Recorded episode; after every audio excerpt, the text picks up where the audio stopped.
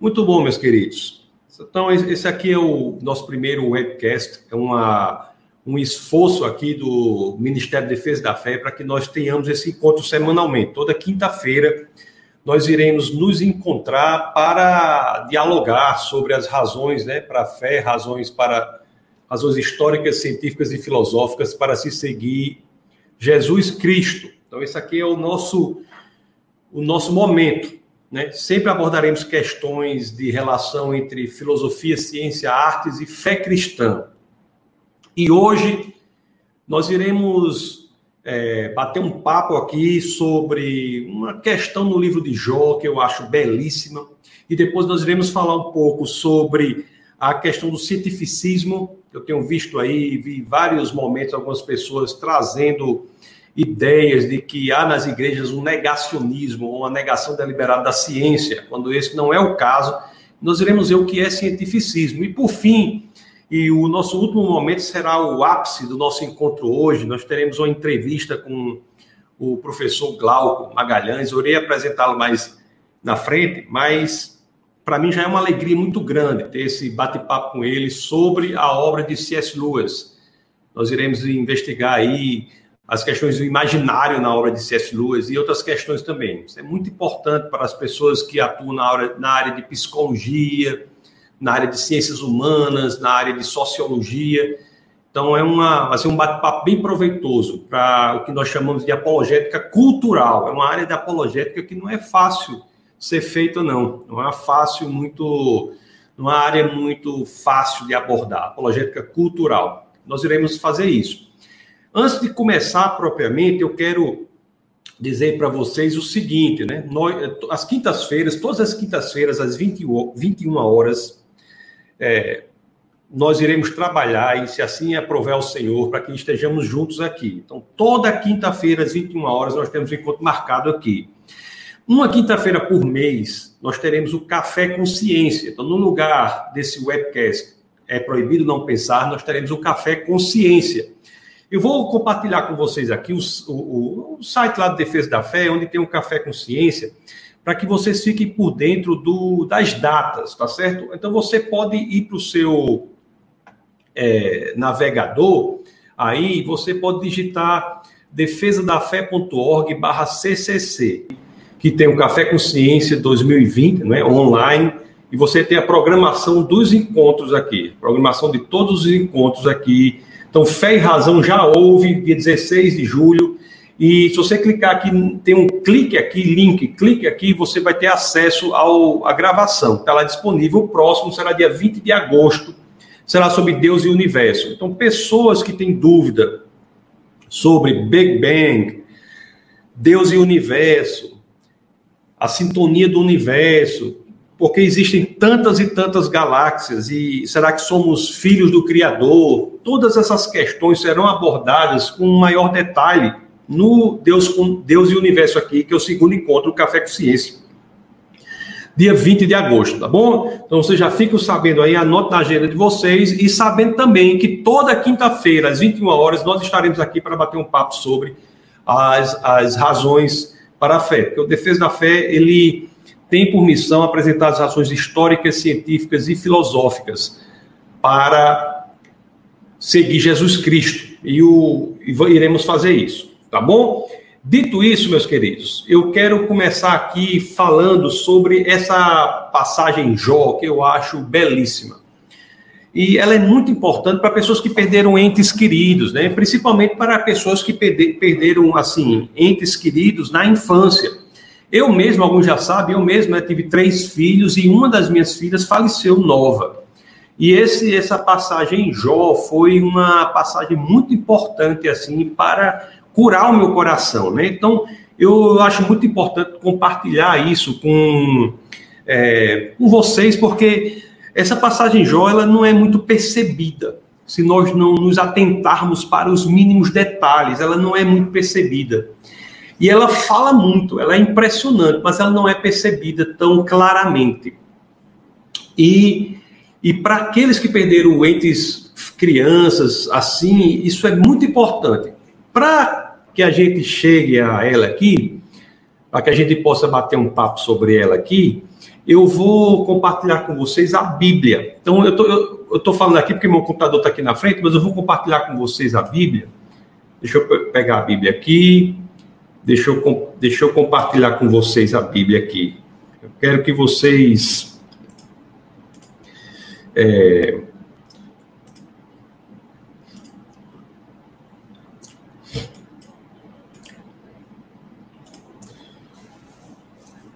compartilhando com vocês aqui a Bíblia no livro de Jó. Então vamos ler aqui essa passagem aqui no comecinho do livro de Jó. As escrituras dizem assim: Olhe só a Bíblia como é impressionante. Na terra de Uz, na terra de Uz vivia um homem chamado Jó. Era homem íntegro e justo, temia Deus e evitava fazer o mal. O mal. Tinha. Aí aqui, eu já, você está vendo que eu já marquei aqui com cores diferentes para que a gente guarde esses números. Tinha sete filhos e três filhas e possuía sete mil ovelhas, três mil camelos, quinhentas juntas de boi e quinhentos jumentos. Era um homem muito próspero, muito rico. Ele tinha isso aqui. Quando nós vamos ler o livro de Jó, com o passar do tempo, né, nós vemos aqui que, que algo acontece que todos se perdem. Então, vocês tendo aqui no verso, no, no capítulo 1, no verso 13, nós temos dizendo aqui, ó, certo dia, quando os filhos e filhas de Jó estavam no banquete, comendo e bebendo vinho, bebendo vinho na casa do irmão mais velho, o mensageiro veio a dizer a Jó: Os bois estavam arando e os jumentos estavam pastando por perto quando os sabeus os atacaram e os levaram embora. Mataram a espada os empregados e eu fui o único que escapou para lhe contar. Então, Jó perde tudo. Até aqui no, no 18, no verso 18, nós temos que ler aqui, diz o seguinte: Enquanto ele, ele ainda estava falando, chegou ainda outro mensageiro e disse: Seus filhos e suas filhas estavam num banquete, comendo e bebendo vinho na casa do irmão mais velho, quando de repente um vento muito forte veio do deserto e atingiu os quatro cantos da casa, que desabou. Eles morreram e eu fui o único que escapou para lhe contar. Então, a, o livro de Jó diz isso aqui, ó. O livro de Jó diz isso aqui, que ele tinha sete filhos e três filhas, sete mil ovelhas, três mil camelos, quinhentas juntas de boi e quinhentos jumentos. E tudo isso morre. Interessante que, com o passar do tempo, nós lemos o livro de Jó e no final, que é lá no último capítulo, que é o capítulo 42, Deus dobra tudo o que ele tinha e havia morrido. Então, ele tinha essa quantidade aqui que vocês estão vendo aqui, perde tudo, depois Deus dobra tudo o que ele havia morrido, que ele tinha havia morrido. Isso é lá no capítulo 42. Eu vou eu vou abrir aqui agora o capítulo 42 para vocês. E eu vou abrir aqui do lado do capítulo 1 para que a gente possa comparar. Olha a Bíblia como é realmente algo é, impressionante. Então, deixa eu mostrar aqui para vocês que eu abri aqui olha, a Bíblia, né? Aqui está o capítulo primeiro que nós lemos. Eu vou aqui agora e vou abrir no capítulo 42 de Jó. Deixa eu abrir aqui para vocês. Jó, capítulo 42, que é o último, vou abrir no começo. Então, nós temos aqui, de um lado, o capítulo primeiro, do, do outro lado, o capítulo 42. Lá no capítulo 42 de Jó, no verso 10, nós lemos assim: depois que Jó orou por seus amigos, o Senhor o tornou novamente próspero e lhe deu em dobro tudo o que tinha antes. Jó tinha aquilo ali que você está vendo aqui no capítulo 1. Depois ele perde tudo, todos morrem, os filhos e os animais, tudo. E lá em 42:10, as escrituras nos dizem que o Senhor tornou novamente próspero Jó e lhe deu em dobro tudo o que ele tinha antes. Aí, meus queridos, vem o que eu chamo o tesouro escondido da Bíblia, a pérola, há uma coisa impressionante que se nós não formos bastante atentos, é porque quando a gente lê a Bíblia, a gente tem que ler assim com amor. Nós temos que ter muito amor pelas escrituras. Elas têm coisas que são fabulosas e muitas vezes são escondidas. É, é o mesmo prazer de um arqueólogo, de, um, de alguém que cava algo em busca de um tesouro. Porque você veja bem, você vê, muitas pessoas leem o número das coisas que tinha aqui, sabe até que Deus dobrou, mas não lê depois o número. Vamos ver aqui. A Bíblia diz, olha, no capítulo 1, olha só que fabuloso, tá certo? Que impressionante. No capítulo 1 diz, olha, tinha ele sete filhos e três filhas e possuía sete mil ovelhas. Aí o 42 começa falando das ovelhas. O Senhor abençoou o final da vida de Jó mais do que o início. Ele teve 14 mil ovelhas. Ele não tinha sete mil, as sete mil morreram, Deus dobrou, ele ficou com duas vezes 7 mil, que é 14 mil. Aí diz 6 mil camelos. Ele não tinha 3 mil camelos, os camelos não morreram, Deus não dobrou, duas vezes 3 mil dá 6 mil. Mil juntas de boi. Ele não tinha aqui 500 juntas de boi, os bois não morreram, Deus não dobrou, ele ficou com mil juntas de boi e mil jumentos. Ele não tinha 500 jumentos, os jumentos não morreram, Deus não dobrou o número para ele, ele ficou com mil jumentos. E agora vem o que tem de mais impressionante. Porque antes ele tinha sete filhos e três filhas, e nós lemos lá que eles morreram. E nós lemos aqui no 42 que Deus dobrou tudo. Vamos ver com quantos filhos ele ficou as escrituras dizem, teve também ainda sete filhos e três filhas. Como assim? Se antes ele tinha sete filhos e três filhas e esses morreram, e Deus não dobrou em relação às ovelhas, aos camelos, às juntas de boi e aos jumentos. Ele não ficou com um dobro aqui? Não tinha sete mil ovelhas? Não ficou com 14 mil ovelhas? Não tinha 3 mil camelos, não ficou com 6 mil. Não tinha mil juntas de boi, não ficou com 500. Não tinha 500 juntas de boi, não ficou com mil juntas de boi. Não tinha 500 jumentos, não ficou com mil jumentos. Não tinha sete filhos e três filhas. Por que, que não diz aqui que teve ainda também 14 filhos e seis filhas? É porque existe uma diferença muito grande, as escrituras nos ensinam aqui a diferença é muito grande, que é qual? Que os filhos, diferente desses outros animais, que morreram, não foram perdidos. Estavam com o pai, nos braços do pai, esperando os pais. É por isso que, para dobrar o número de filhos, se ele tinha sete filhos e três filhas e ele vai e morreram, mas para ele dobrar como esses sete filhos e três filhas não desapareceram, mas se estão com Deus, para você dobrar isso, você, ele, Deus deu mais sete filhos e três filhas. Porque aqueles outros não desapareceram, ainda eram filhos de Jó, só que estavam com Deus. Eu não sei se vocês conseguem assim sentir a profundidade, né, desse tipo de abordagem. Eu acho algo fabuloso. Fabuloso. É uma pérola que nós só identificamos quando nós comparamos os números de quanto eles tinham antes e de quanto eles tiveram agora. Vocês entenderam? Coloquem nos comentários para ver se entenderam perfeitamente essa pérola que eu considero uma pérola das mais belas, das mais bonitas das escrituras porque quando ele dobra o nome de filhos, né, ele dobra o nome de filhos, ele considera aqueles que morreram, porque mesmo morrendo não foram perdidos, estão as crianças com o pai. Então, aquelas pessoas que realmente perdem crianças, né, filhos, antes do momento do que eles têm de discernimento, né, isso aqui é uma informação importante, né? Uma informação importante para nós sabermos que nós não perdemos.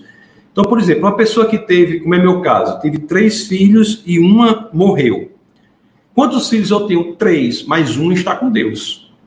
Não é que eu. E, e se, se eu fosse. É, essa filha ainda conta como filha, só que está com Deus. E isso aqui nós vemos no livro de Jó, uma beleza é, impressionante.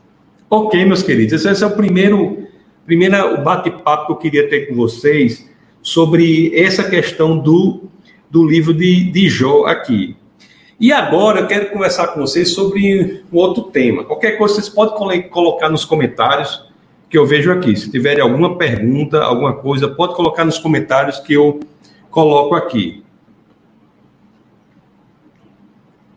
Um, outra, um outro assunto que eu quero falar com vocês é vocês, alguma dúvida, alguma coisa, vocês podem comentar. Você que está me ouvindo pelo, pelo Facebook, eu aconselho que você vá para o YouTube, né? Você só ir lá, botar no seu navegador, defe, navegador defesadafé.tv, você é direcionado para o canal de vídeos no, do YouTube, canal de vídeos Defesa da Fé. Então, essa pérola aqui do livro de Jó é muito boa. E agora eu quero falar outra coisa, outra coisa com vocês sobre o, o, essa questão que está havendo do negacionismo.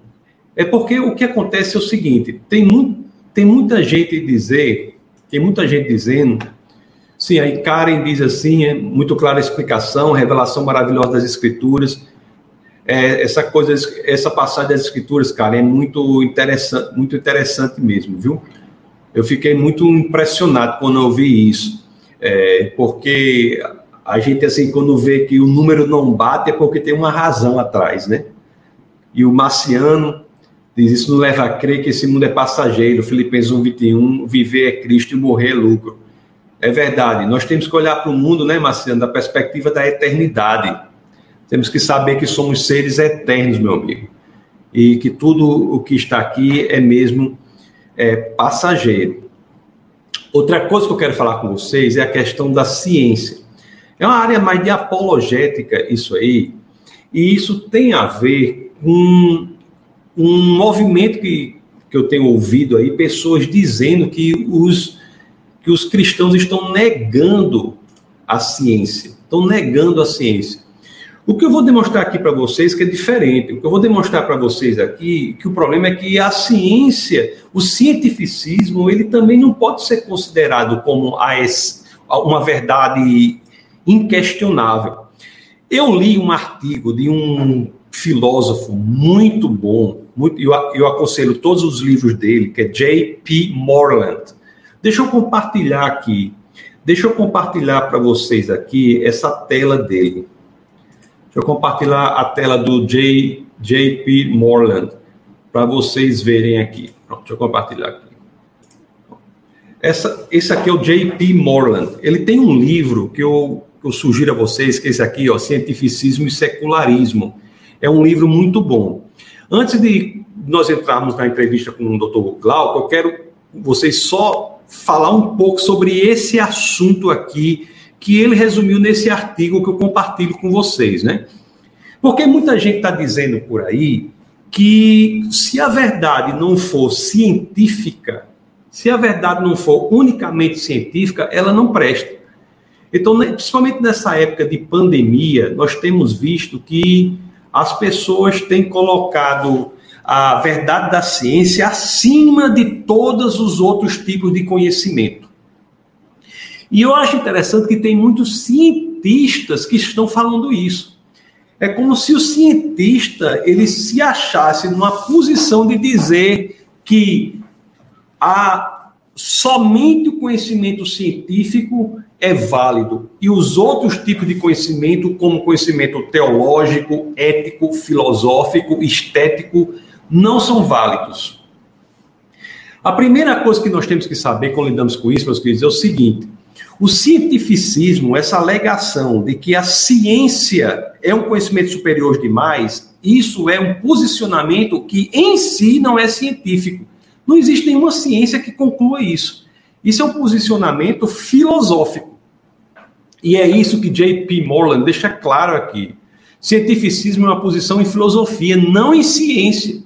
As assertivas do cientificismo são afirmações sobre ciência, não da ciência. Então, nós temos que ter essa clareza para que nós não achemos que as afirmações de conhecimento teológico, ético, político, estético, não sejam meramente expressões de emoção ou de opinião privada. Então, eu quero trazer essa discussão porque estamos passando por um momento em que os cientistas acham que estão fazendo ciência em dizer que a afirmação científica é a única verdadeira, quando na realidade isso em si não é uma ciência, isso é uma posição filosófica. Então, há uma contradição muito grande nessa afirmação. O, essa, então, esse artigo de J.P. Moreland é muito interessante. Ele diz aqui, mais na frente, ele diz: olha, essas marcações assim coloridas foi eu que coloquei para poder conversar com vocês sobre essas marcações. Ele diz aqui, ó. Contrário ao cientificismo, há coisas que sabemos com maior certeza na teologia e na ética do que algumas afirmações em ciência. Ele diz, ó, considere essas duas afirmações.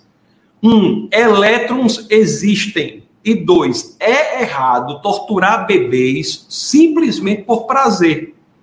Por simples prazer. Nós sabemos com maior certeza que é errado torturar bebês pelo simples prazer do que que elétrons existem. Não é que elétrons não existam, é que nós temos uma convicção interna maior dessa certeza de ordem ética de que é errado torturar bebês por simples prazer do que que elétrons existem, até porque a ciência evolui. Mas sabemos que não há nenhum convencimento para nós daqui a 50 anos que poderá mudar a nossa posição de que torturar bebês por prazer é certo. Nós sabemos que isso é errado. Agora, pode haver descobertas em ciência que façam com que a nossa certeza da existência de elétrons seja relativizada. Né? Até porque a história dos elétrons, né, os elétrons thompsonianos, né, não são os mesmos de hoje. E mais à frente aqui, olha só como é curioso que ele diz assim, ó, tem cinco coisas em ciência que cinco coisas que a ciência não pode explicar, mas o teísmo pode, né? Quais são essas cinco coisas, entre tantas outras? A origem do universo, a origem das leis fundamentais da natureza, o, a sintonia fina do universo, a origem da consciência, a existência da, da, dos objetivos morais, racionais, das leis objetivas, morais, racionais e estéticas. Então, são coisas que a ciência nada sabe sobre. Nós iremos ver no Café Consciência desse o próximo aí sobre Deus e o universo, nós iremos ver exatamente que a origem do universo é algo sobre o que a teologia tem muito mais a dizer do que a cosmologia contemporânea. Que a cosmologia contemporânea, ela se rende ao que as escrituras vêm dizendo há três dezenas de séculos. Nós iremos estudar profundamente isso, iremos ver como a cosmologia contemporânea representa uma rendição da ciência à teologia. O problema do cientificismo, e aqui ele diz nesse ponto 8 aqui, que eu vou trazer para vocês, que diz o seguinte, que ele ganha força com o chamado naturalismo metodológico. É porque existe um preconceito generalizado de que nós não bus podemos buscar causas inteligentes para explicar o mundo. É por isso que essa, esse movimento design inteligente sofre algum tipo de objeção nas universidades, simplesmente pelo fato de que esse movimento ele busca explicações causais inteligentes para o que é visto no universo e na vida. E aqui o JP Morland ele lembra que há ciências que buscam sim causas inteligentes e não causas naturais. Nós, nós já conhecemos e convivemos com ciências que buscam causas inteligentes e não causas naturais. Então, a ciência da forense, arqueologia, neurociência, esse SETI, que é um programa da NASA que é busca por inteligência extraterrestre, ele gasta milhões e milhões de dólares com antenas apontadas para o espaço para buscar um sinal que traga uma informação. A psicologia e tantas outras. Agora, isso não é dizer que nós que defendemos, e eu estou aqui claramente me posicionando na defesa de que não há superioridade científica no conhecimento, mas sim que conhecimentos de outra ordem são igualmente importantes, como conhecimentos de ordem filosófica, teológica. Nós não estamos dizendo que estamos abrindo mão do conhecimento, não é isso. O conhecimento ele se dá em áreas diferentes. Ninguém está abrindo mão do conhecimento para ficar com a mera crença. Porque quem está fora da fé genuinamente cristã acha que o cristianismo se dá por pessoas que creem sem ter fundamento para a sua crença. Isso não é fé cristã. A fé cristã exige um fundamento racional para a veracidade das afirmações que se dão no cristianismo. Cristo ressuscitou, por exemplo, é algo investigável. A Bíblia é confiável, é algo investigável. Então, em todas essas áreas, nós temos conhecimento. Bom, meus queridos, então aqui nós temos J.P. Morland, J.P. Morland, que é um autor que eu aconselho a todos vocês.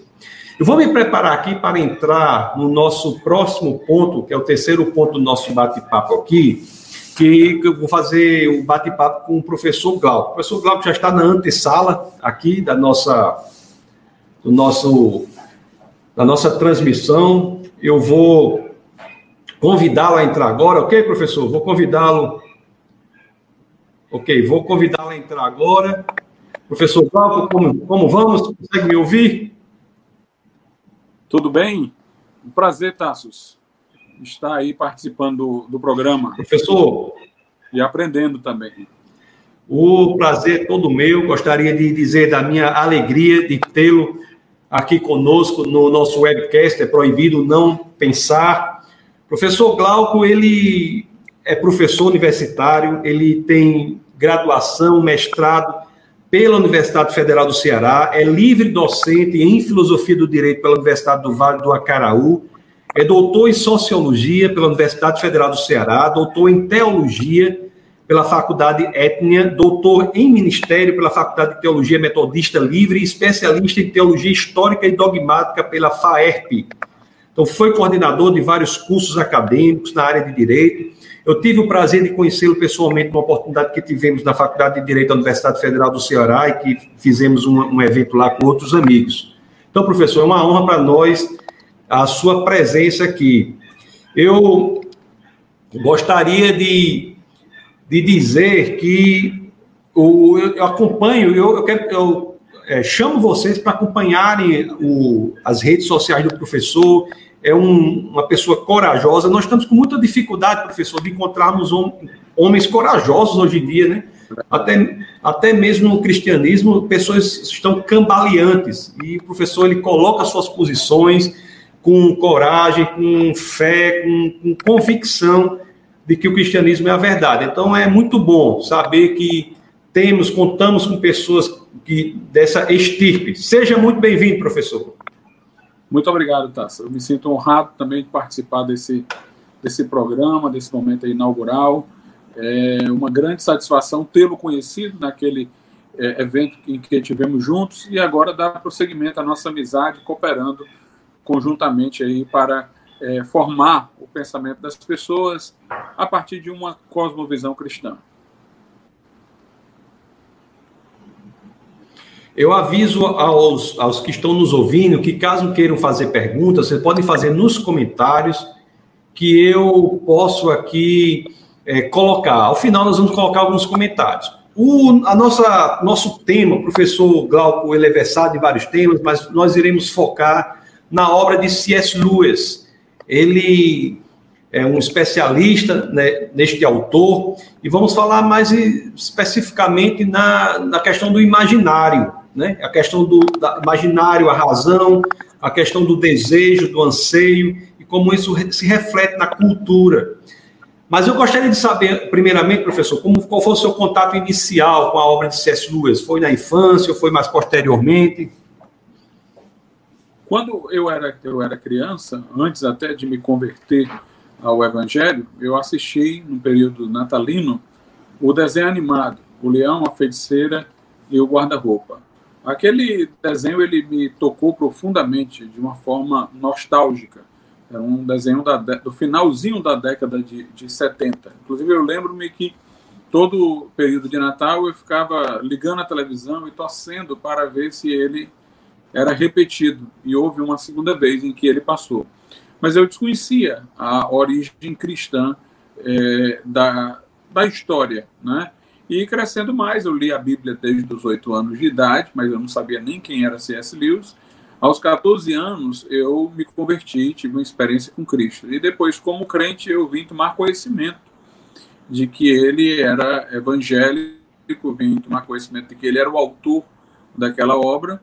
E aí eu quis ler mais sobre seus escritos, sobre seu trabalho, e me fascinei realmente com o assunto, né, por encontrar assim na, nas suas análises, nas suas constatações, né, muitas congruências com experiências que eu também havia tido na, na infância. A conversão dele, de acordo com o livro Surpreendido pela Alegria, é, na verdade, uma redescoberta daquilo que lhe foi sinalizado na infância, né?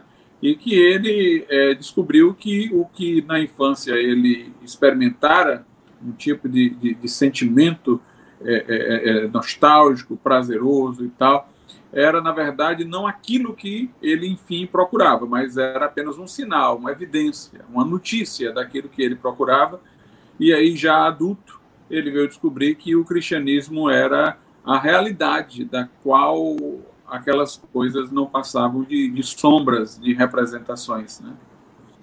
Ótimo. Eu gostaria de, de, isso que foi dito, tentar é, colocar de maneira mais pormenorizada. Vamos, primeiramente, fazer essa distinção, professor, que eu acho muito curiosa, né? Que quando nós fazemos filosofia, logo no começo, nós estudamos aquela questão do mito e do logos. Muito atrás, eu, quando tive acesso à obra de C.S. Lewis, né, a gente fica muito impressionado com a assertiva dele de que em Cristo, ou no cristianismo, nós temos o mito que se faz realidade. Então, você falou dessa distinção entre mito, é, entre a realidade e entre o mito, e viu que mais na frente ele, ele entende que aquilo que ele só via antes como sombra se torna realidade mais na frente. Só poder elaborar melhor essa correlação entre a distinção entre logos e mito na obra de C.S. Lewis, é, C.S. Lewis ele dizia que pela formação que ele que ele tivera e sua formação escolar com um professor muito muito rigoroso, muito matemático, muito lógico, ele terminou por reconhecer como pertencendo à realidade, como pertencendo aos fatos reais, aquilo que passava por um crivo muito rigoroso da lógica e da verificação e, e da constatação é, empírica.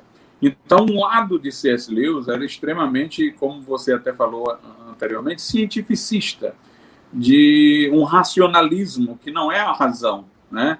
É uma ideia de que o mundo se restringe àquilo que a, uma determinada espécie de razão pode comprovar, porque nós sabemos que nós temos uma racionalidade histórica, uma racionalidade jurídica, mas o racionalismo reduziu a racionalidade à racionalidade físico-matemática. Tanto isso é verdade que até hoje nos Estados Unidos eles falam em ciências referindo-se às ciências naturais, às ciências formais como a matemática e tal. E no caso, o, as ciências humanas, como nós chamamos, eles chamam de humanidades. Até no ensino médio, quando a gente vai aprender o método científico, o método científico tem lá hipótese, observação, e tal, todo o segmento processual né, de uma investigação empírica, uma investigação de uma ciência da natureza. Aí quando você entra no, no, ensino superior, é que você vai ver que aquilo que você estudava como sendo ciência era uma, vertente dela e tem muitos outros métodos científicos congruentes, adequados a realidades distintas, a realidades culturais, não meramente é, empíricas, constatativas de forma direta, né?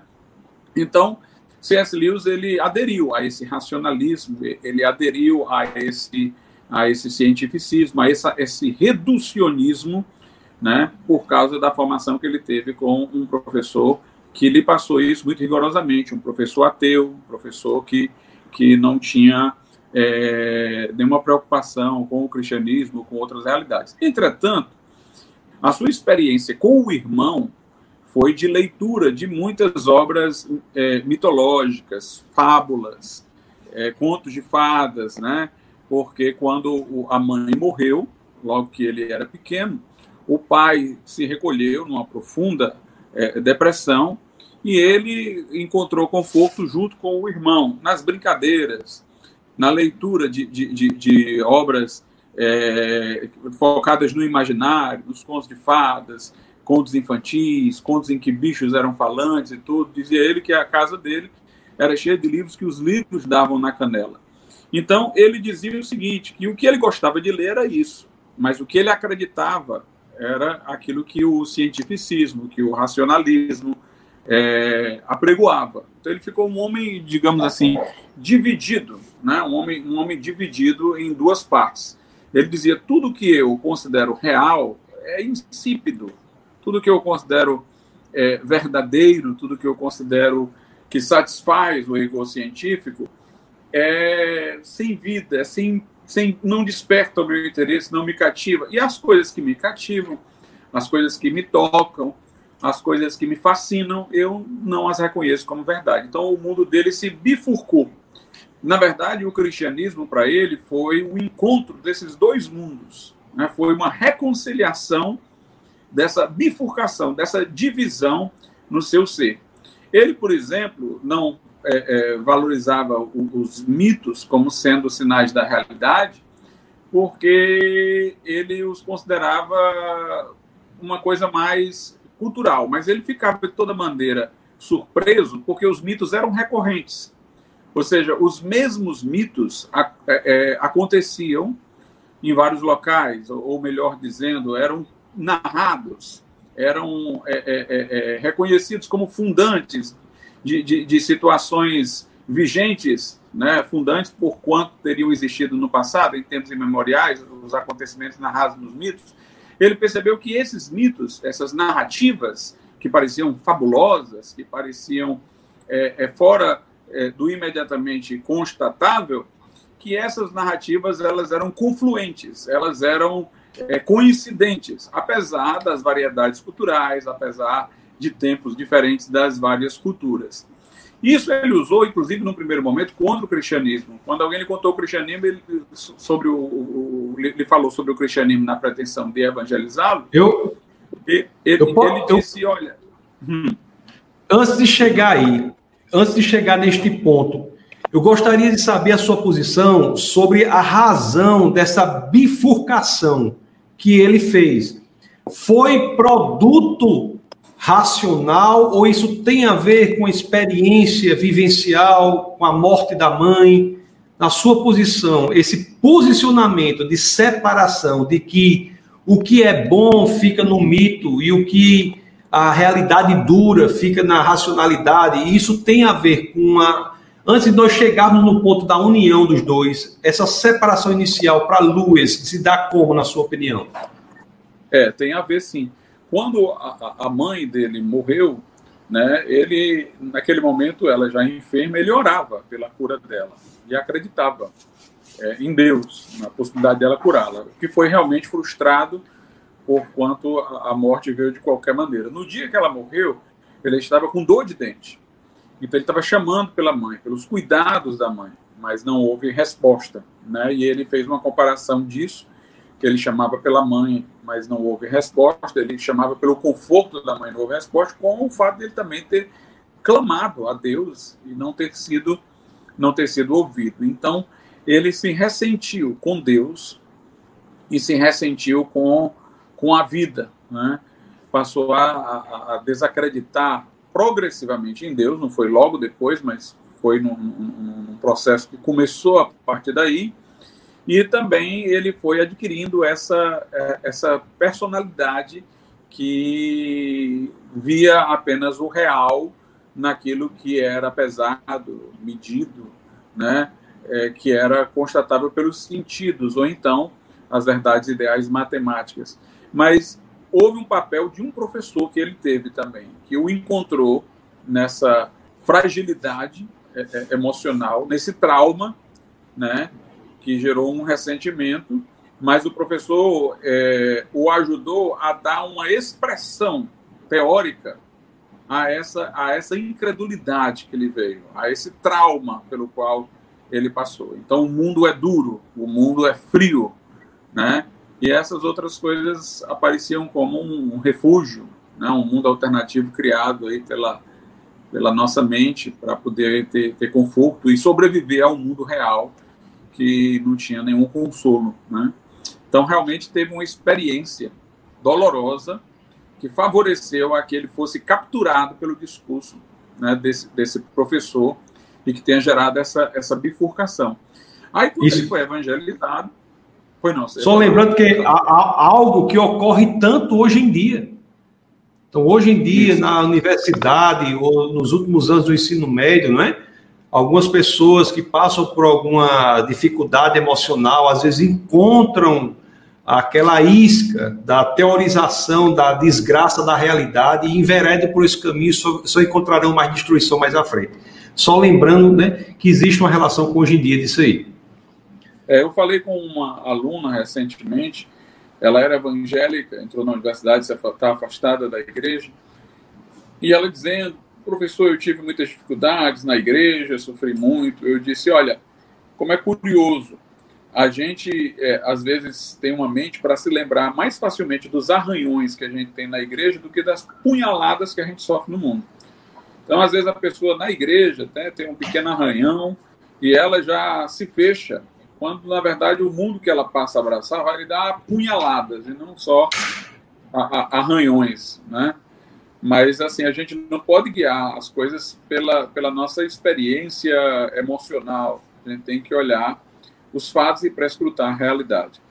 Então, quando começaram a tentar é, evangelizar, digamos assim, Lewis, né, dois de seus amigos, Tolkien, que era um católico, e um outro que era anglicano, é, ele ofereceu uma certa resistência, porque ele dizia que o cristianismo narra um, um Deus que se encarnou e veio morrer para redimir a humanidade. E esse mito existe, o mito do Deus renascido, do Deus que morre e renasce. Então, e, e, existe já essa mitologia. A mitologia de, referente a um paraíso que é perdido no começo, uma situação de integração que se desintegra, a, a, ideia de redenção, isso tudo, isso tudo nós já conhecemos em, em vários mitos. Né? Então, isso ele usou como argumento.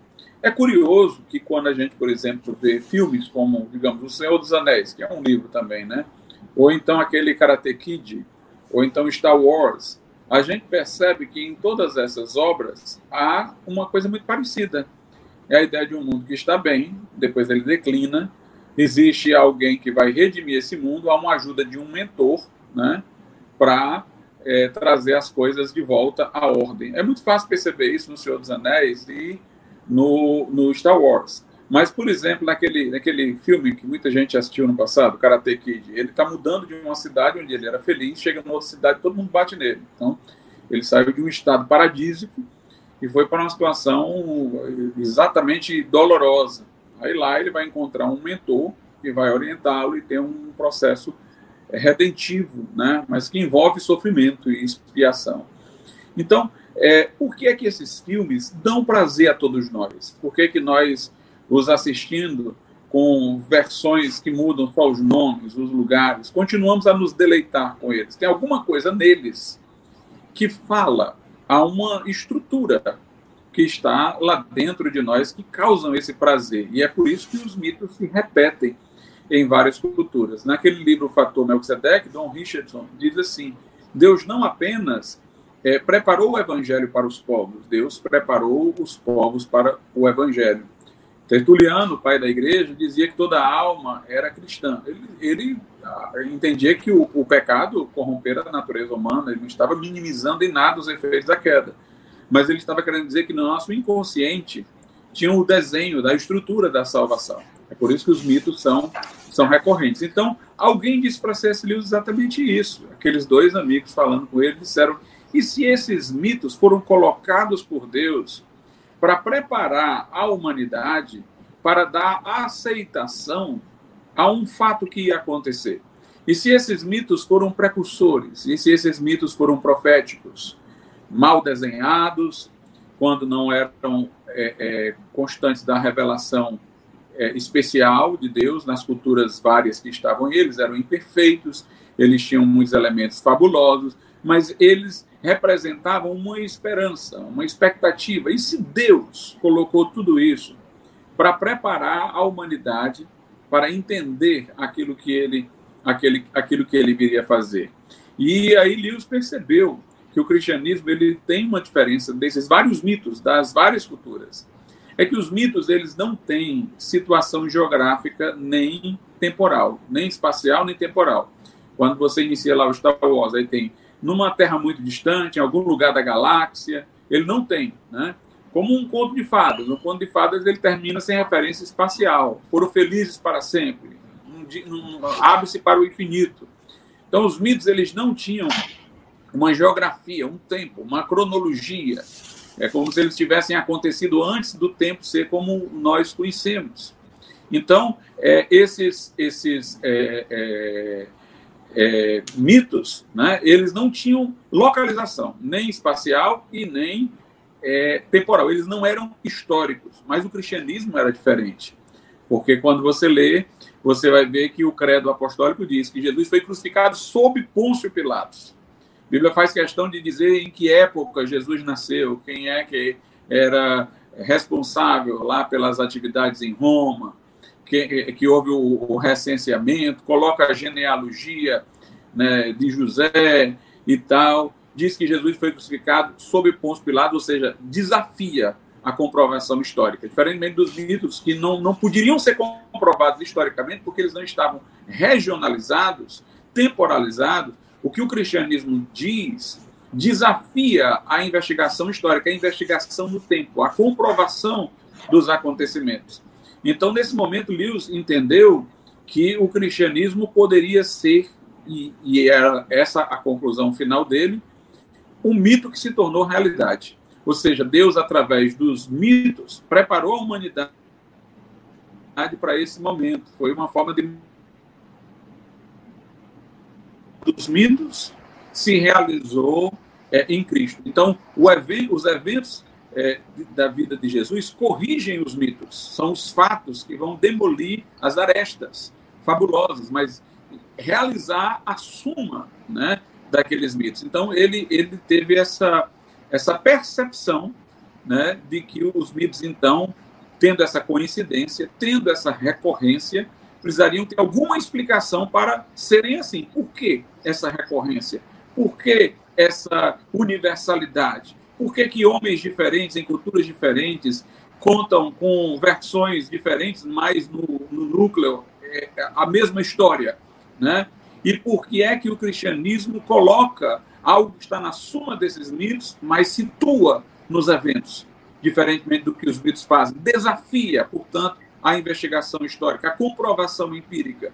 Então ele entendeu que o cristianismo era o mito que se tornou realidade, que se tornou fato, né? como ele disse, sem deixar de ser mito. Continua sendo é, um, um, uma explicação do plano divino, né? que foge à percepção do que é constatável na história, mas que mostra que esse plano realmente existe, porque aquilo que, de que ele fala aconteceu e pode ser comprovado na história. Então, ele disse que o seu ser, pela conversão, foi reconciliado. Essas duas dimensões em tensão da sua vida, elas se reconciliaram. Ele viu que ele não precisaria mais fazer opção por uma ou por outra, né? mas que as duas poderiam corroborar para o mesmo fim. Como se o Logos foi surpreendido pelo mito que se faz real, né? É uma, uma abordagem impressionante. Como é que nós correlacionamos isso aí, meu querido, com a questão do desejo do transcendente? Né? A grande. Eu quero mais à frente entrar no argumento ontológico de Lewis, que é, que é muito falado de Anselmo, mas como é que nós correlacionamos a questão do mito e do logos com o desejo do transcendente, para mais à frente nós entrarmos no argumento da existência de Deus, argumento ontológico de Lewis? É, ele, por exemplo, vai dizer que os homens do paganismo antigo recheavam as florestas de duendes, de seres mágicos, davam cores mágicas ao mar com, com, com as sereias, para que aquilo que era constatável pela realidade fosse mais do que o constatável, tivesse alguma coisa mágica para além. Para ele, isso é uma intuição de que o mundo, para além de ser mundo, ele veio de um Deus, ele, ele tem um, um, uma natureza é, transcendente na medida em que tem origem num Deus que o criou do nada. Ele, é, por exemplo, vai é, observar que eles vão rechear as florestas com essas figuras mitológicas, eles vão rechear o mar com, com, essas, com essas figuras mitológicas para poder trazer um, um, um, excesso de realidade. E o cristianismo, para ele, por exemplo, quando vai trazer menção ao céu, fala que Jesus está lá no céu, mas fala de outras coisas também. Fala, por exemplo, de ruas de ouro, mar de cristal, belezas incomparáveis. Aí ele diz, por exemplo, lá no Apocalipse nós temos essas descrições do, do, do céu que vão além de Jesus, falam do lugar. No entanto, quando Paulo vai falar do céu aos Filipenses, ele fala só de partir e estar com Cristo, porque isso é muito melhor. Jesus diz ao malfeitor: Hoje tu estarás comigo no paraíso, como se o céu fosse só estar com Cristo. Jesus diz: Vou preparar o lugar, vos levarei para mim mesmo, para que onde eu estiver estejais vós também, para a gente estar junto. Aí ele diz: quando a Bíblia fala do céu é, como sendo um lugar que Jesus está lá, e de não sei quantas outras coisas, figuras de, de beleza e tal, ele diz é exatamente para que nós não imaginemos que estar com Jesus seja uma coisa comum, como estar com um amigo. Estar com Jesus envolve transcendência, envolve uma coisa é, é, é gloriosa. E Lewis dizia que todos nós temos uma sede do eterno. Algo que lá em Eclesiastes está, está dito, né? Deus pôs a eternidade no coração, no coração do homem. Então, toda pessoa tem assim uma, uma saudade de algo que ele não sabe o que é. E ele diz que há elementos da, da realidade empírica que são, digamos assim, veículos para despertar em nós essa saudade. Mas esses elementos empíricos não são eles próprios a sede, o objeto dessa, dessa saudade. Então, por exemplo, a gente ouve uma música, uma música muito bela, muito bonita. Aí a gente tem aquela emoção profunda, diz, eu vou ouvir de novo essa música para poder sentir novamente essa emoção, essa comoção. Quando a gente vai ouvir a outra vez planejado, aí aquilo não se apresenta mais a nós. A gente tem uma experiência na infância que foi muito maravilhosa e tal, aí a gente diz, eu vou olhar a foto desse dia, mas aí não desperta como despertou naquele momento. Né? Então ele diz: isso é uma prova de que essas coisas não foram a sede dessa saudade. A saudade encontrou por elas uma fresta, um portal para vir até nós, mas não se realizam nelas. Então Quando... há coisas que podem despertar, mas elas não são a sede. Inclusive a gente vê isso nas crônicas de Nárnia, porque, por exemplo, eles vão a, a, a Nárnia pelo guarda-roupa, mas no final da primeira história o professor diz: olha, não tentem ir de novo, pelo mesmo método, pelo guarda-roupa. Vai vir quando vocês menos esperarem.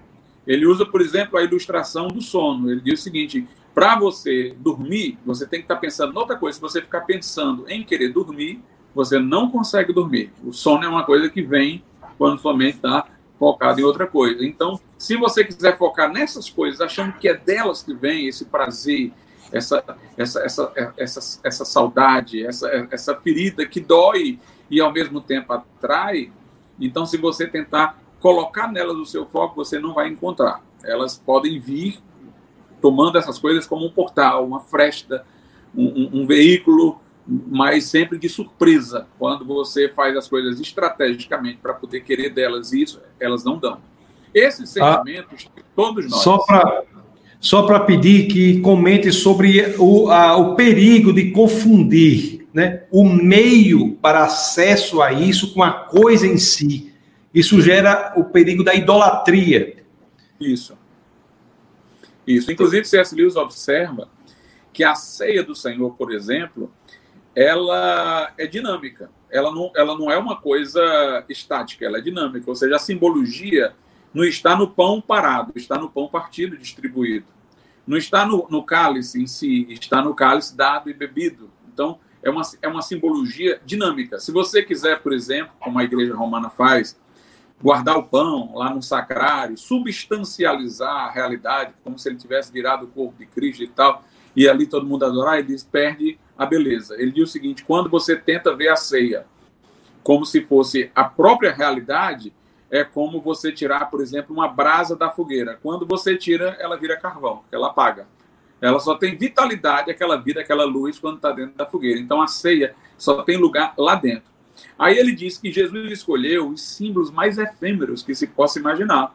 Você escolheu um pedaço de pão para representar o seu corpo partido, você poderia fazer uma representação muito mais interessante, com muito mais é, cheia de, de detalhes um cálice bebido, o sangue. Aí Jesus escolheu exatamente coisas rudimentares do cotidiano que as pessoas estavam habituadas, coisas que, que, que não são símbolos assim bem definidos, que são coisas bem simplórias, exatamente para evitar que nós nos apegássemos aos símbolos como se fossem a realidade. Que foi o erro dos judeus também, de acreditar que aquelas cerimônias tinham eficácia por si mesmo e não que eram sombras de bens futuros, né, daquele que Jesus Cristo veio cumprir efetivamente e, e realizar.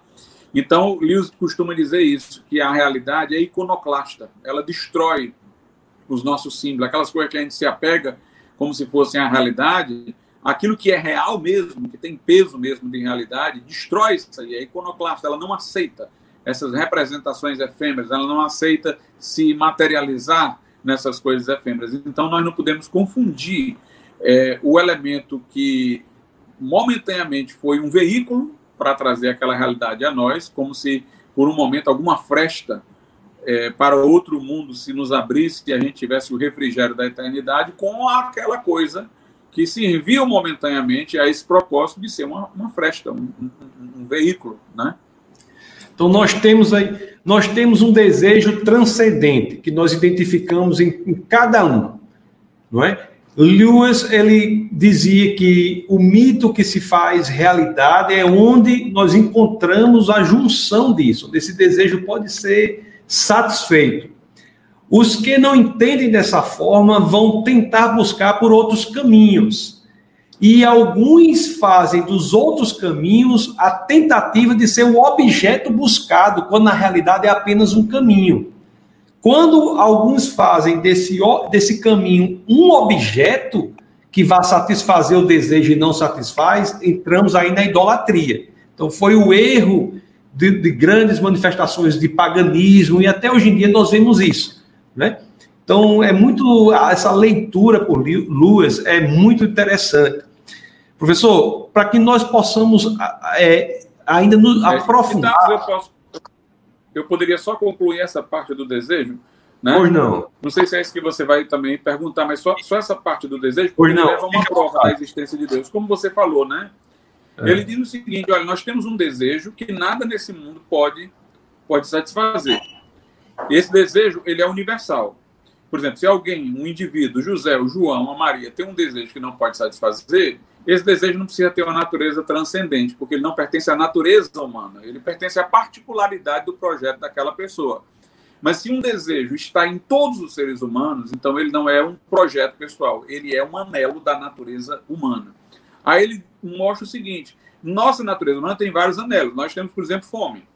Então, o que é que a gente conclui? Que há o alimento. Mesmo que por uma circunstância eventual eu não tenha acesso ao alimento, eu posso ter a convicção de que ele existe, porque a minha natureza clama pelo, pelo alimento para a sua sobrevivência. E isso é verdadeiro para todos os homens. Aí ah, já responde a crítica de Russell, né? Na é, sua colocação. Certo. Só para só a gente toque só nesse ponto também, por gentileza. Continue, por favor. Toque nesse ponto. Pois é, a, a, a água, né? Nós temos todos sede de água, então deve haver água. E é, nós todos temos é, instintos sexuais, então a gente deve concluir que a gente não é anjo. Porque nós temos todo o instinto sexual, então deve, deve haver a sexualidade humana. E nós temos um desejo universal de toda a natureza humana que não se realiza, que não satisfaz nesse mundo. Então, provavelmente nós fomos criados para outro mundo, já que não está nesse. Nossa conclusão não deve ser que esse desejo é falso, já que todos os outros desejos tiveram realização nossa conclusão deve ser que nós não fomos feitos para esse mundo, porque há, há um desejo que só se realiza fora desse mundo. E aí é onde entra onde entra Deus. Deus é a satisfação desse desejo. E Lewis diz que quando ele encontrou é, em Jesus Cristo a satisfação, ele descobriu que aquela nostalgia que ele tinha na infância, que ele achava que era dos acontecimentos a que estavam ligadas, que eram apenas sinais, não era o que ele procurava novamente a, a, a, sentir, aquela nostalgia em si, era a fonte dela. E a fonte dela é Deus, é aquela história de Santo Agostinho. Fomos criados por Deus e para Deus e permaneceremos inquietos até que a nossa alma descanse em Deus. E antes, antes que nós entremos no argumento ontológico, só para trazer mais uma provocação aqui, que nós temos, né, algumas pessoas do, do que seguem aí o Defesa da Fé e, na, e outros lugares também que são acometidas pela questão freudiana, né? Então, me parece que tinha até um um rapaz que dizia que gostava muito de Freud porque era a forma de você conversar obscenidades na academia, né? Você falar de, de Freud. Mas, enfim, o que eu quero dizer é o seguinte: você acha que em Freud você tem a idolatria de um desses caminhos? Você falou da sexualidade. Como Freud ele é reducionista de todos os desejos transcendentais para a questão da sexualidade. Então, Lewis ele tece uma crítica importante a Freud. É, Freud ele dizia que, que Deus representava um tipo de, de desejo humano, né, mas que era irreal que era ligada ao, à figura do pai. Né? Para Freud, numa narrativa também assim mitológica, ele fala que, por exemplo, no início o pai, o, primeiro, o homem tinha todas as mulheres, ele, ele, ele possuía todas as mulheres. E os filhos eram, digamos assim, excluídos é, da sexualidade. E um dia os filhos se juntaram e mataram o pai para poder é, também terem é, as suas as suas mulheres. Mas isso, digamos assim, lhes trouxe uma culpa. É uma, uma espécie de mito platônico para explicar um sentimento de culpa universal. Então, esse sentimento de culpa é que leva a uma compensação. Como nós ferimos nosso pai, agora nós vamos adorá-lo, nós vamos fazê-lo sobreviver pela nossa lembrança, pela nossa é, é, memória. Então, Deus é uma figura agigantada é, da paternidade, é uma projeção né, da figura do pai. Então, esse desejo não é transcendente, é um desejo desse mundo, um desejo pela proteção é, paterna diante das dificuldades, que a gente projeta né, para a, a, a, outra realidade. Agora, o que é que há de, de dificuldade nessa história aí do, do, do Freud, da, da projeção? É que o que nos parece Carl Jung está muito mais próximo da verdade do que, do que Freud, é que a, a ideia de Deus ela é anterior a qualquer ideia desse mundo. É, para, para Jung, a ideia de Deus é um arquétipo do inconsciente, é um, é um, é um arquétipo de, da memória coletiva da humanidade. E, e Jung disse uma coisa muito interessante uma vez: ele disse, toda vida que a gente tenta tirar Deus como arquétipo, e colocar outra coisa no lugar, o resultado é pior. Aí ele ilustra com o nazismo, que colocou o Estado no lugar desse arquétipo de Deus e as pessoas idolatraram o Estado. Então ele diz, no mínimo, é bom a gente deixar o arquétipo de Deus no seu lugar e não substituí-lo, porque pragmaticamente até os resultados são, são nocivos. Mas veja bem, eu posso ter um pai que é extremamente perverso. Mas aí eu digo assim, um pai não deveria ser assim. Quando eu digo um pai não deveria ser assim, então eu não estou projetando em Deus a figura do pai. Eu tenho uma ideia do pai que, inclusive, julga o meu pai sobre o que ele deve fazer. Essa ideia primeira de paternidade é ligada à ideia de Deus e não ao meu pai físico. Porque eu, quando um pai machuca alguém, ou quando um pai age é, descontroladamente para com o filho, pode ser para comigo, o que é que eu digo? Olha, não é assim que um pai deveria ser. Você é pai, por que, é que você está fazendo isso? Então eu tenho uma ideia de pai que não veio dele. Eu tenho uma ideia de pai que é anterior a ele, que serve de modelo para eu julgar os atos que ele está praticando. Então a nossa ideia inicial de pai vem de Deus, né? E não do homem. Uma coisa curiosa, é, há divergências sobre isso, mas eu acredito que os dez mandamentos que vieram nas tábuas, eles foram divididos simetricamente. Cinco mandamentos em uma tábua e cinco mandamentos em outra. A segunda tábua traz aqueles mandamentos que são relativos à nossa relação com o próximo, né? Para não adulterar, não levantar falso testemunho e tal, não cobiçar. No, na primeira tábua, nós temos mandamentos atinentes à nossa relação com Deus, para não ter outros deuses diante dele, não fazer imagem de escultura, guardar o dia do Senhor e tal. Mas se eu contar cinco na primeira tábua, o último é honra teu pai e tua mãe. Aí vem a pergunta: esse honra teu pai e tua mãe não deveria estar na segunda, que é referente ao nosso relacionamento com os outros seres humanos, com o nosso vizinho? Mas é que ainda é uma reverência a Deus. Porque quando eu honro meu pai e a minha mãe, note que a palavra é até mais forte, nem só obedecer, é honrar. Eu estou honrando a figura que eles representam, que é a figura de pai.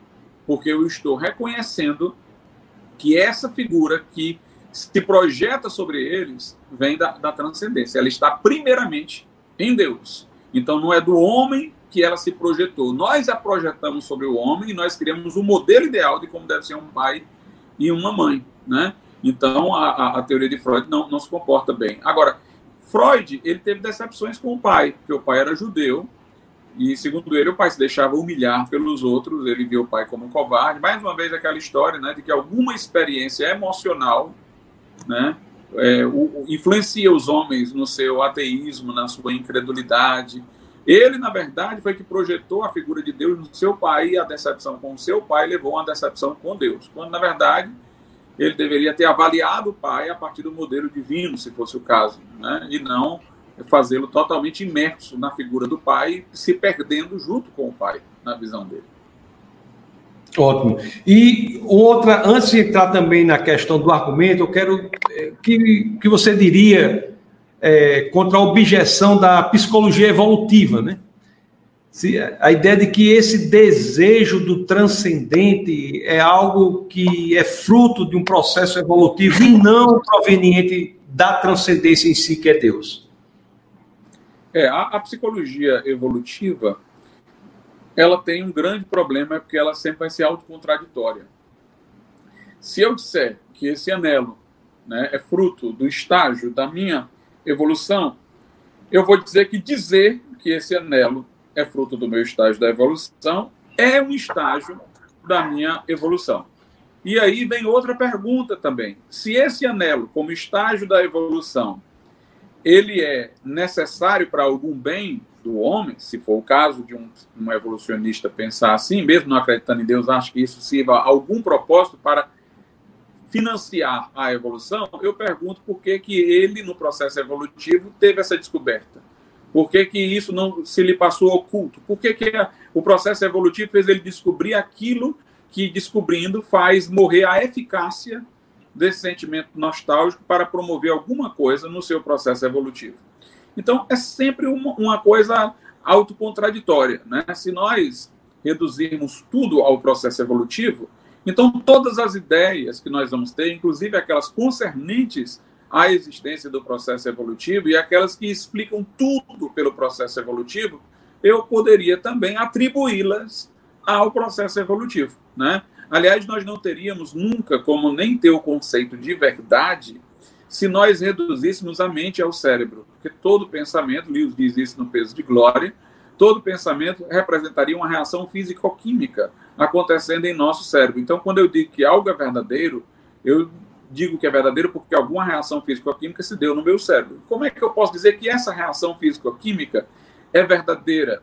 Como é que eu posso dizer que ela é confiável? Como é que eu posso dizer que o processo evolutivo não faria vir amanhã outra reação físico-química que me levaria a concluir que o que eu tenho por verdade hoje é mentira?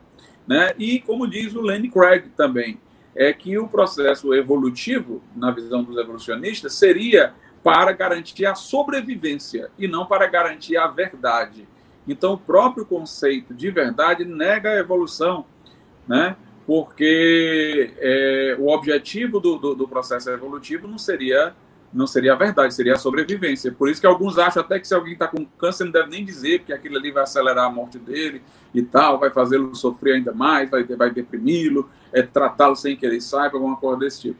Então, é, se a gente está à procura da verdade, não foi o processo evolutivo que nos levou a essa procura, porque ele quer a sobrevivência, não a verdade. A verdade pode ser extremamente desgostosa para os interesses é, da, da sobrevivência. E não teria como falarmos em verdade se nós reduzíssemos eh, toda, todo o nosso pensamento a um funcionamento cerebral divorciado de uma alma transcendente, de uma mente transcendente. Nada diria que é, amanhã mudava a estrutura do nosso cérebro pelo processo evolutivo e nós concluiríamos outra coisa. Então, a psicologia evolutiva, ela não tem como dizer nada. Né? A, a atitude coerente dela, de quem a defende, é o silêncio. A única atitude que ele pode ter de coerência, o único falar que ele pode ter de coerência é o negativo, é não se posicionar. Porque na hora que ele se posicionar, eu posso atribuir aquilo ali a alguma coisa do seu próprio processo evolutivo, de uma reação na, no, no, seu cérebro. Tudo que ele disser sobre qualquer coisa, eu posso dizer daquilo que ele disse. Um defensor da psicologia evolutiva é, não poderia dizer, então, que a busca por esse desejo que nada nesse mundo pode realizar traria uma vantagem competitiva? Pois é, aí é, bateria exatamente na contramão dos principais darwinistas de hoje, como o Richard Dawkins, que acha exatamente que Deus é uma desvantagem, que é uma doença a, a, a, a, a crença em Deus. Né? E aí a gente colocaria também, não que eu endosse, mas como um argumento estratégico, eu colocaria é, como o, o, o, o, o Plantiga diz, né? O Plantiga diz. É, o Plantinga diz o seguinte, e, e não poderia ser, caso Deus supervisionasse a evolução, que ele então criou esse pensamento que leva a ele, né? Isso daí, se isso daí tem alguma vantagem, essa vantagem deve ter alguma realidade. Então eu poderia continuar argumentando, ah, então o processo evolutivo é conduzido. Alguém conduz o processo evolutivo para que haja crença nisso aí. Quem? Deve ser o próprio Deus, que deve ser o autor dessa, Dentro de Lewis, né? a psicologia evolutiva é auto, ela se refuta a si própria, né? A ideia de que a ideia de que a busca do transcendente não fosse algo senão a busca pela verdade é indefensável do ponto de vista da evolução, já que os próprios evolucionistas defendem que a, a ideia de Deus é algo que não traz vantagem competitiva. É.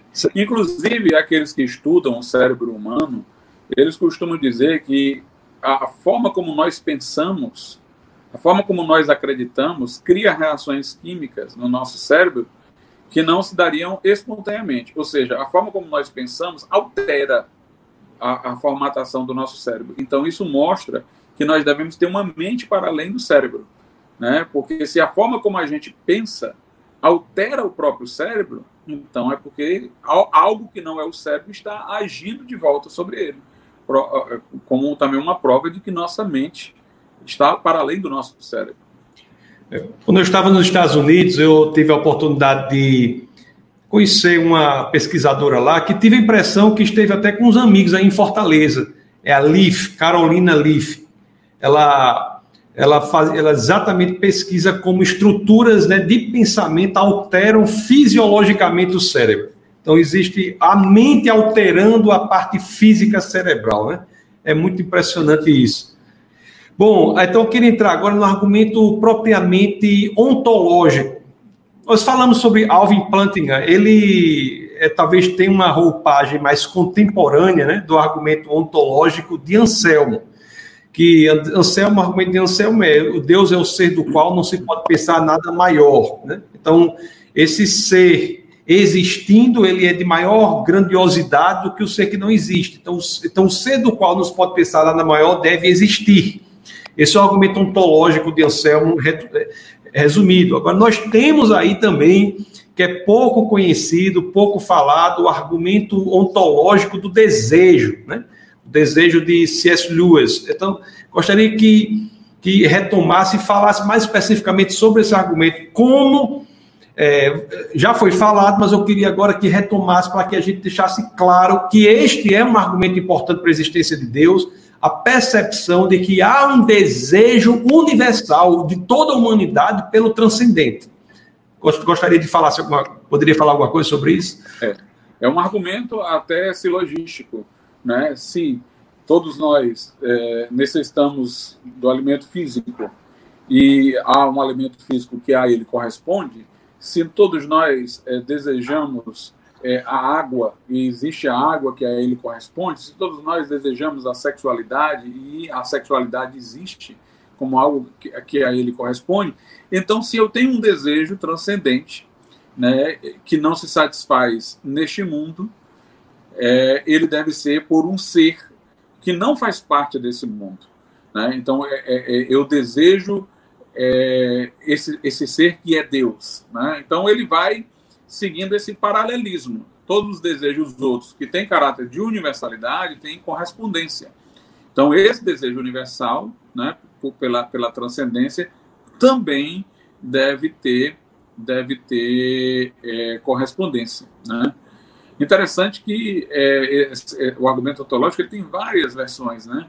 A versão de C.S. Lewis é romântica, a versão de, de Anselmo é mais racionalista, e temos também uma versão que é de Descartes, que também é racionalista. Né? Descartes, por exemplo, dizia assim: é, se é, o que eu conheço, eu conheço pela percepção, um copo, um prato, uma pessoa e tal, meus olhos viram, meus, meus sentidos perceberam, se o que a minha imaginação faz depende da percepção, porque a combinação de dados percebidos, então eu consigo imaginar um leão de asas, porque eu já vi um leão, e já vi uma ave, aí eu cruzo.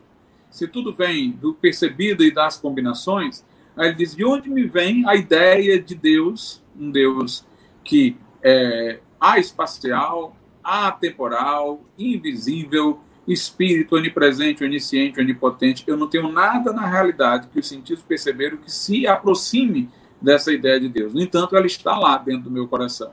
Então, eu só tenho como explicação que o próprio Deus a tenha posto lá. Maravilha. Por que, por que, que o argumento de Lewis não é tão conhecido assim? Nós, nós não falamos muito sobre ele. Por que, na sua opinião? Porque é mais romântico. O romantismo é mais difícil de ser tratado né, racionalmente do que o argumento lógico de Anselmo. Uhum. Na sua opinião? É, o argumento de C.S. Lewis começa com um elemento romântico, mas depois ele se enquadra dentro de um esboço lógico. Né? Não é à toa que tem até um livro que o chama aí de um racionalista romântico, né? Então ele pega alguma coisa que é constatativa na natureza humana e ele põe aquilo ali dentro de um argumento, dentro de um argumento racional, né? Peter Beja, aquele sociólogo, né, também é, é, cristão, ele utiliza também esse argumento no seu livro Rumor dos Anjos. Ele divulga também essa ideia né, do desejo da, da transcendência como algo que aponta, né, que aponta para, para Deus, né?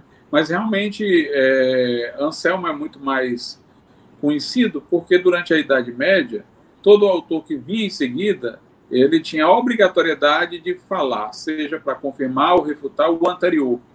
Então, por exemplo, Anselmo vai aparecer nas obras de Tomás de Aquino, ele vai até ser contra. Ele tem um argumento também ontológico, Tomás de Aquino, mas que não é o de Anselmo. De Anselmo ele rejeita. Aí o argumento ontológico de Anselmo ele vai ser novamente enfrentado, é, teoricamente, por outros pensadores medievais, por Descartes, por Kant, é, por. É, deixa me ver. Também enfrentou o Karl Barth, né? enfrentou o argumento ontológico de Anselmo. O argumento de Lewis ele é mais recente, né? E ele não veio de um, um escopo assim menos academicamente teológico, né?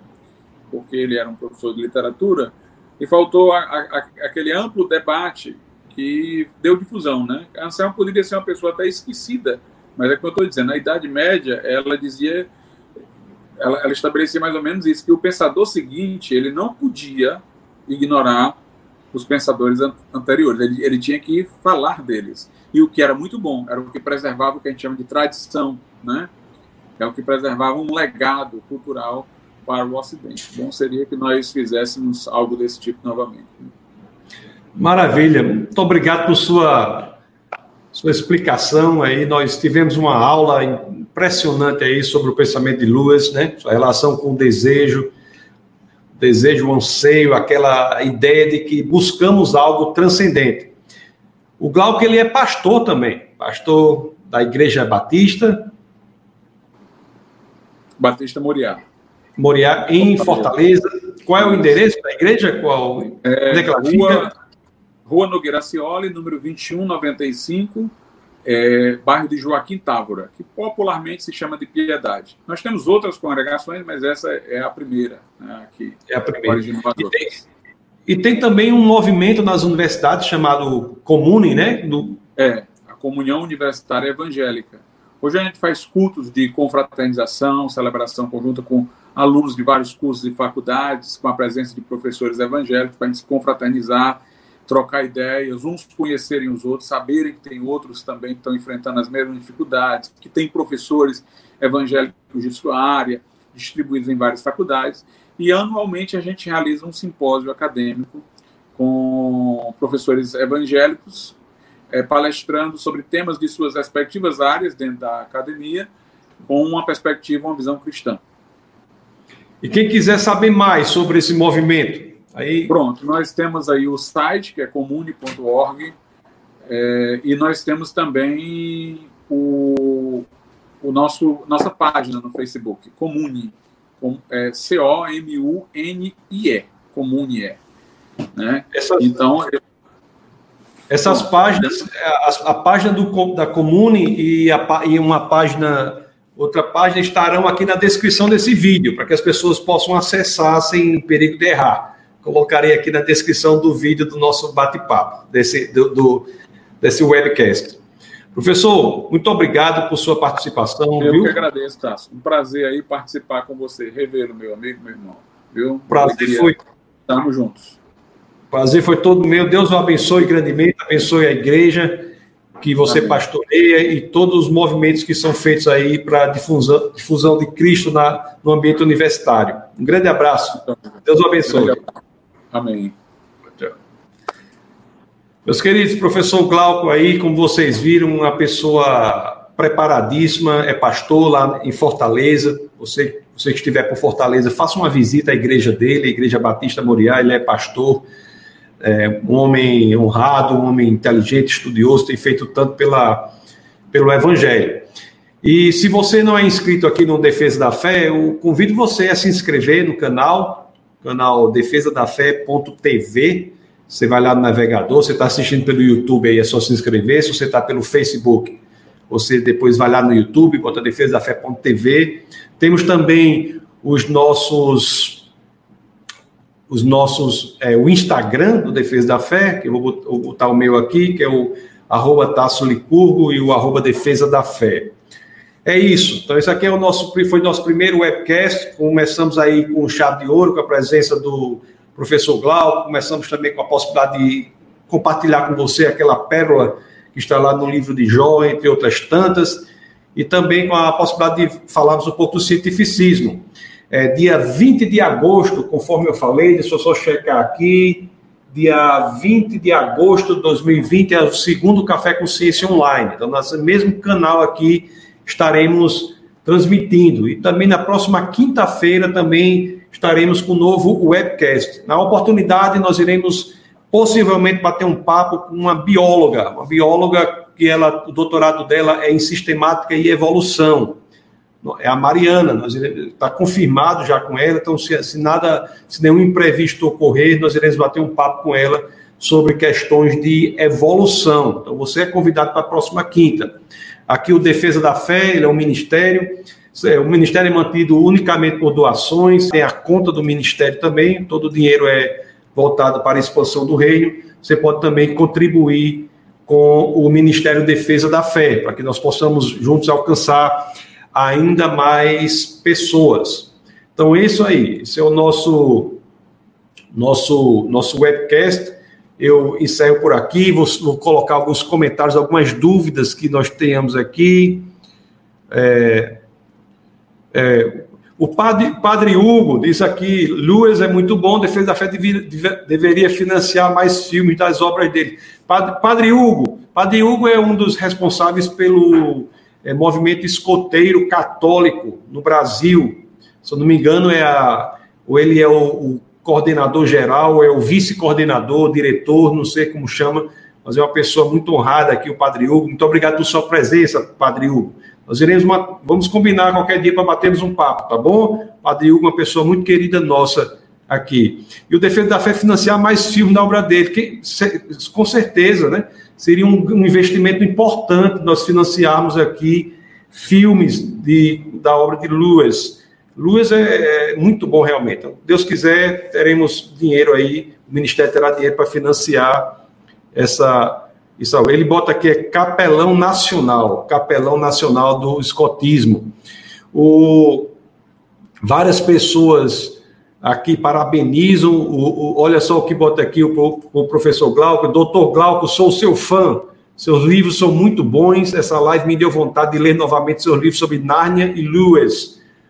Muito bom, o Marcos Verão diz isso, a Daniela Lacerda colocou embaixo, também quero ler, tá certo, é para ler mesmo, viu? Procure os livros aí do Dr. Glauco, procure livros. Eu vou até depois entrar em contato com ele. Quem quiser saber, mas pode mandar aqui a mensagem para o é, WhatsApp do Defesa da Fé que eu encaminho para ele. 84 98185 1517, que eu encaminho qualquer questão de livros, encaminho para ele.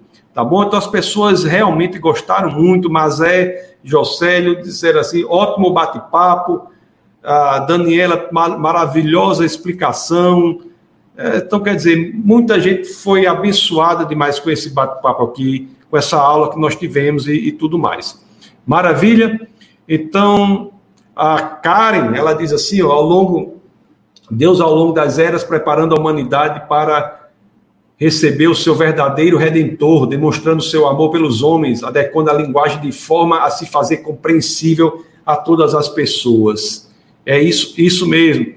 O Leonardo Ferreira pergunta, doutor Tassos, você concorda com a visão do filósofo William Lane Craig na parte da criação? Nós somos, nós do Defesa da Fé, nós acreditamos no, na criação, é, não sei qual é a parte da visão dele, mas se é pelo universo antigo, nós acreditamos sim no universo antigo, mas acreditamos que tanto, tanto o universo antigo quanto o novo são compatíveis com a interpretação literal da Bíblia né? Em hebraico, o termo, o nome dia em hebraico é Yom, que tem quatro significados possíveis, e um deles é um longo período de tempo. Nós iremos detalhar esse assunto lá em Deus e Universo, no dia 20 de agosto, Leonardo. Você é nosso convidado. O, então, teve muitos, muitos comentários aqui, é, pessoas parabenizando, é, enfim, uma maravilha, foi muito bom, realmente. Realmente, o Sidney o Sidney colo coloca aqui, diz, foi excelente o bate-papo. Então, eu agradeço a todos pela presença, eu oro ao Senhor que abençoe a vida de cada um. Vocês são convidados aí para estarem conectados com Defesa da Fé, porque no Defesa da Fé é proibido não pensar, né? Aqui nós temos essa missão de apresentar as ações históricas, científicas e filosóficas para se seguir Jesus Cristo e são muitas pessoas que têm se envolvido nessa missão e contamos com você para que possamos juntos atingir ainda mais pessoas. Então, Deus os abençoe grandemente e até a próxima oportunidade. Domingo, para quem acompanha o Defesa da Fé, o culto é às 18 horas, é transmitido também o culto da palavra e temos o culto do Espírito quarta-feira às 19 horas, tá bom? Sempre no defesa da fé.tv. Então, Deus abençoe a todos e até o próximo, a próxima oportunidade. Um abraço. Essa foi uma produção do Ministério Internacional Defesa da Fé, um ministério comprometido em amar as pessoas, abraçar a verdade e glorificar a Deus. Para saber mais sobre o que fazemos, acesse defesadafé.org.